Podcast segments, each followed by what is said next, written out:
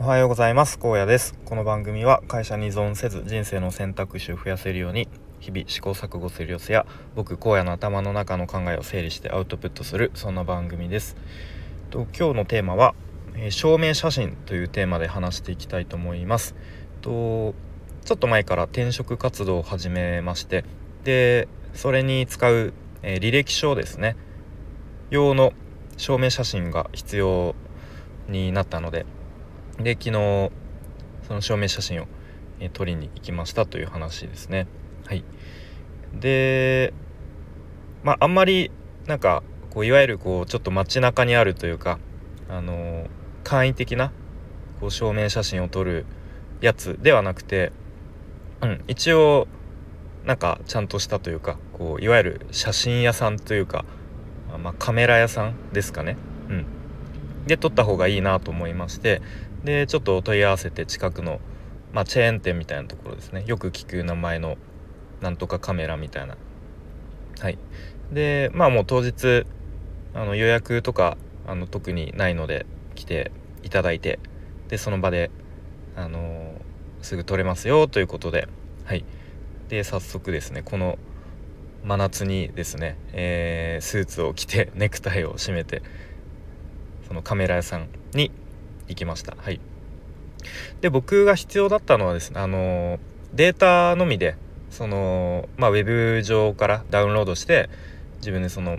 またウェブ上の履歴書にあの添付するっていう形だったのであの実際に印刷されるのは必要なかったんですけど、まあ、でもそのまあデータのみっていうのはちょっと取り扱ってないということでまあ仕方なくその印刷のものとデータのものと両方っていう感じで、えー、撮影しました。はい、でまあもう普通にただただこうあのおじさんがカメラを「はいじゃあ撮りますよ」みたいな感じで何枚か撮っていただいてでその中から自分のこう一番気に入ったものを選ぶっていう、うん、まあそこまでは特にあの何の変哲もないというかあのただただ進んでいきました。でその後にですねえっといくつ3つかな？3つあのちょっとプランがあってでそのプランがこう上に上がるにつれてそのよりあのお顔をですねいい感じに補正してくれるっていう、うんまあ、そういう立て付けでプランが3つあってこうどれにしますか？という感じで選ばせてくれたんですけれどもでまあ一番下の、まあ、スタンダードプラン的なやつは、まあ、ほぼもう取ったままノーマルの感じ。で2つ目のやつがですね真ん中ですね。真ん中のプランがちょっとこう美肌補正みたいな、うん、若干こうあのー、シワとかがなくなってるかなっていう感じのですね。で一番上の最上級プランがあのすごかったです。どうすごかったのかというと、えー、もうお目目パッチリ。うん。で顎のラインがなんかすっきり、うん、明らかにこうおじさんがこうパッパって画面切り替えてくれるんですけど僕の顎が明らかに一番上のプランだけあの細くなってるんですね。これちょっと補正されすぎじゃないかと。ちょっと盛りすぎじゃないかと。うん。まあ、仮にねその一番上のプランでもうあのゴリゴリに補正したやつ履歴書に貼った貼ってで仮にその書類通過したとしてこう面接で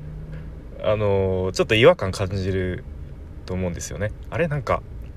ちょっと違うぞみたいな。うん、で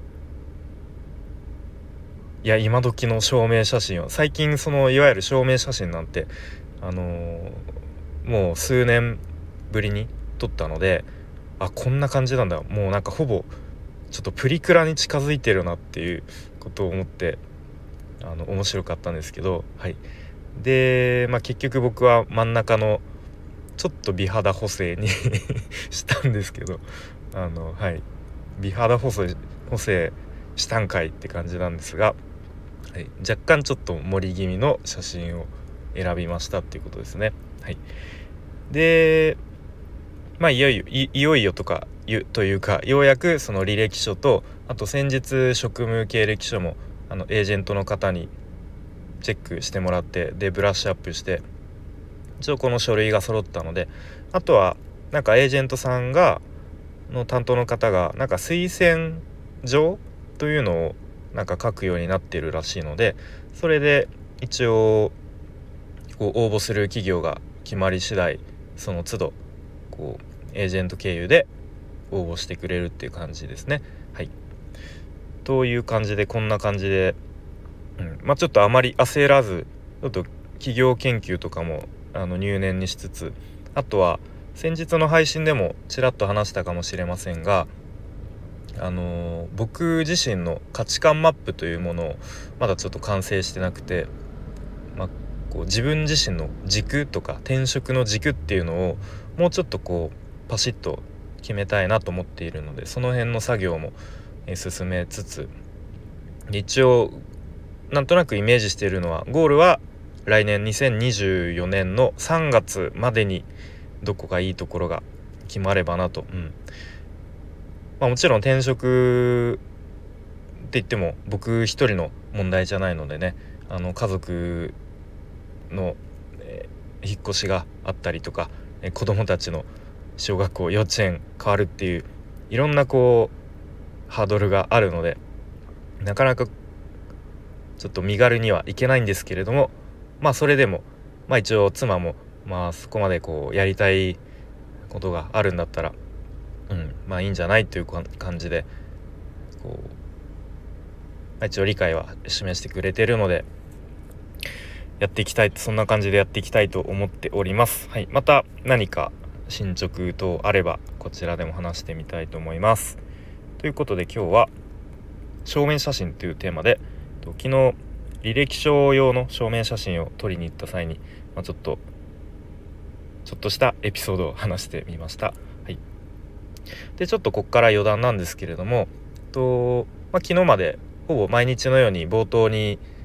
あの告知というか宣伝というかと佐野翔平さんのクラウドファンディングについての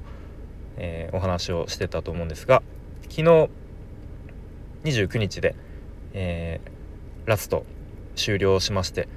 で、まあ、無事にというかえ、ー、と、まあ、目標金額はを大きく上回る300万円を超える支援金が集まりで目標達成250%以上ということですごいうん、まあもう大大成功と言っていいんじゃないでしょうかという結果を収めてなんか僕自身もそのプロジェクトページのちょっとデザインの方で、まあ、見出しのデザインですね関わらせていただいたっていうこともあってなんかすごく自分の自分ごとのように嬉しいですね。うん、で改めてその個人の人が300万円も集められるんだというこういろいろとこう準備からそのクラファンの期間からうん。まあ一応こう情報を追ったりして追いかけていたのですごいなと、うん、思いましたしでそのやっぱ大成功の裏には本当に日々の毎日のスタエフの発信とかあとはちょっと前に Voicy も始められて Voicy での発信とかあとはと確かオフラインでもその経営者の集まりとかにこう参加されてこうオフラインでもいろんな人にこうこんなことやってます応援してくださいっていうふうにこうコツコツと日々行動された結果がそういうふうに大きな支援につながっているんだなということを改めてなんかえー、と思わされましたね。やっぱそういう日々の毎日の小さな積み重ねがこうまあなんか一郎の名言じゃないですけれどもこうとんでもなく、え、遠いところに行く唯一の方法なのかなっていうふうに思わされたのですごく僕自身も勇気をもらいました。はい